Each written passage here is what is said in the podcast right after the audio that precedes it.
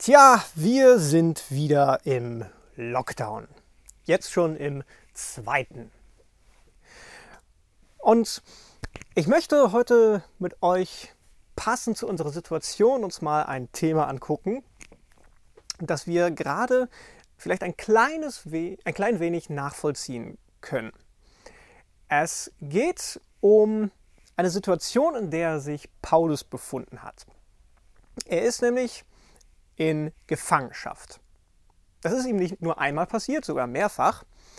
Und wir haben uns ja schon mal einen Brief von ihm angeguckt, als er in Gefangenschaft war. Das war der Philipperbrief.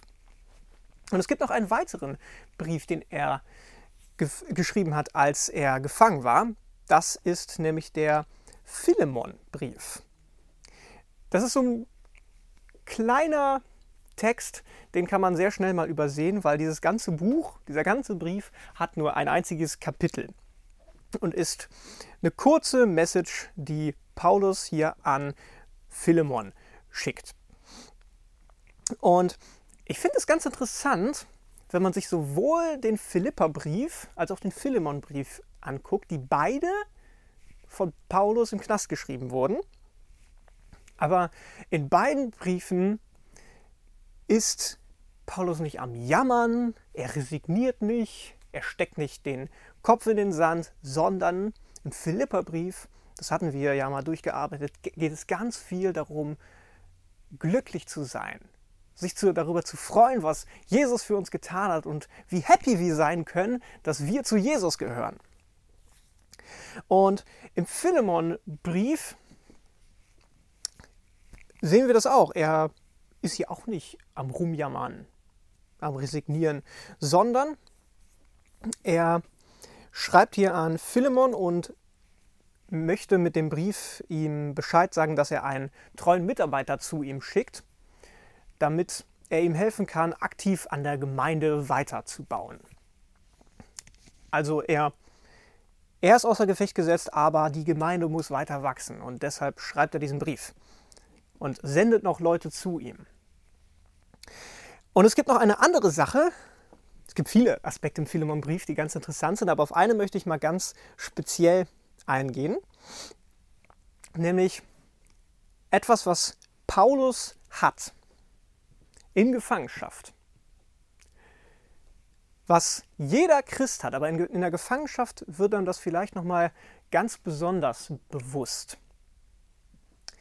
Es geht um das Gebet. Und ich möchte mir mal so die Frage stellen, was ist eigentlich Beten? Was ist Beten? Ich habe mal gegoogelt und die erste Definition, die das Internet mir ausgespuckt hat, war, Beten ist Gott anrufen oder zu Gott sprechen. Und ich habe so überlegt und eigentlich muss ich sagen, diese Definition ist nicht zutreffend. Sie passt nicht auf die Art und Weise, wie wir Gebet in der Bibel finden. Sie passt nicht darauf, wie Paulus hier betet. Nämlich in der Definition heißt es, Gott anrufen. Wenn ich jemanden anrufe, will ich aber mit ihm sprechen. Also Definition, Gott anrufen, zu Gott sprechen. Aber wenn ich Gott anrufe, spreche ich nicht zu ihm, ich spreche mit ihm. Okay? Es ist nicht nur ich, der redet, sondern er redet auch. Ich erwarte seine Antwort. Ich stelle Fragen. Ich horche nach Antworten und gebe ihm Raum, dass er mir eine Antwort auf meine Frage geben kann. Es ist ein Austausch was wir in der Bibel finden, wie gebetet wird. Und dann gibt es noch eine Sache, die bei der Definition nicht so ganz passt. Nämlich, wir, wir lesen hier im Philemon-Brief, dass Paulus für Philemon betet. Und es heißt hier in Vers 6, ich bete, dass der Glaube, der uns miteinander verbindet, in dir weiter wächst und du immer mehr erkennst, wie reich uns Jesus Christus beschenkt hat. Das ist keine leere Floskel, die er da einfach sagt, sondern beten ist aktiv auf etwas hoffen. Es ist ein Stein ins Rollen bringen. Nicht nur einfach zu sagen, Gott macht das, sondern auch zu erwarten, dass Gott etwas tun wird.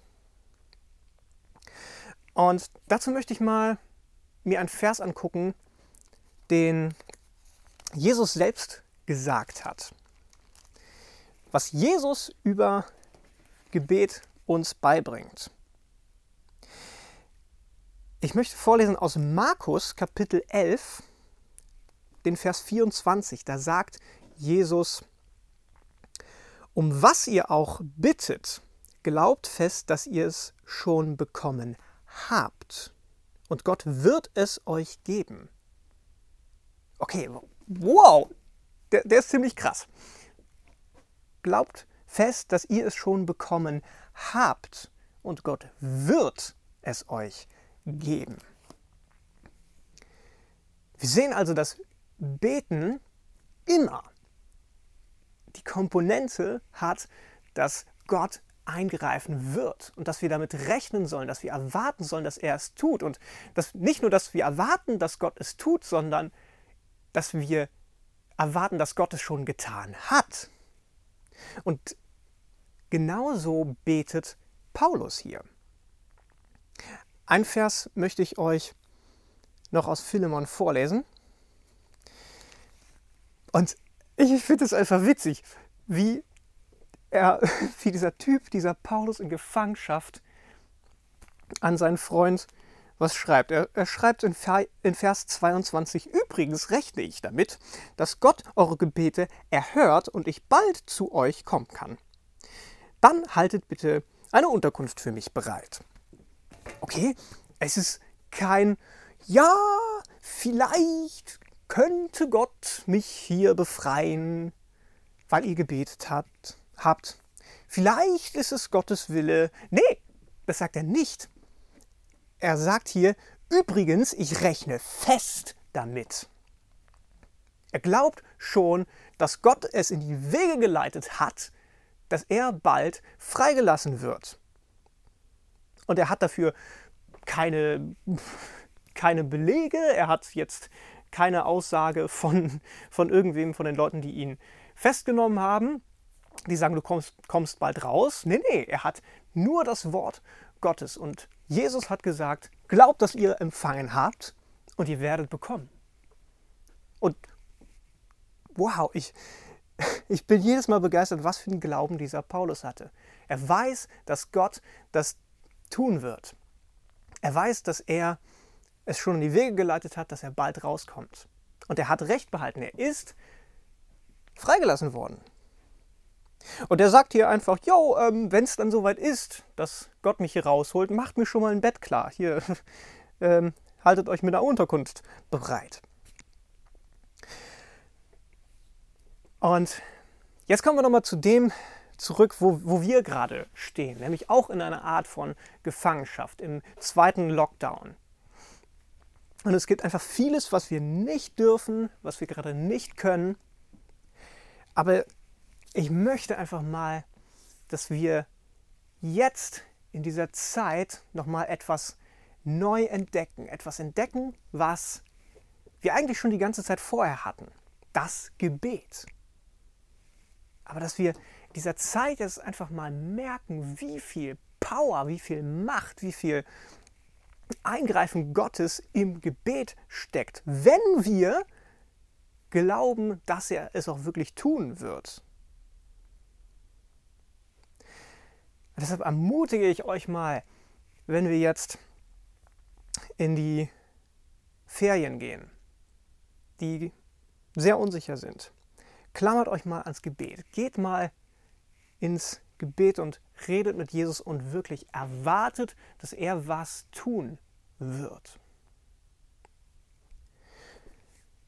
Und ich habe mir mal meine eigene Definition aufgeschrieben, was Beten wirklich ist. Was Beten im Christsein, was Beten in der Bibel bedeutet. Meiner Definition nach heißt, sollte es heißen, Gebet ist mit Gott reden und erwarten, dass er eingreifen wird. Weil wenn wir nicht erwarten, dass Gott eingreift, können wir es auch gleich lassen. Deshalb erwarte, dass Gott eingreift.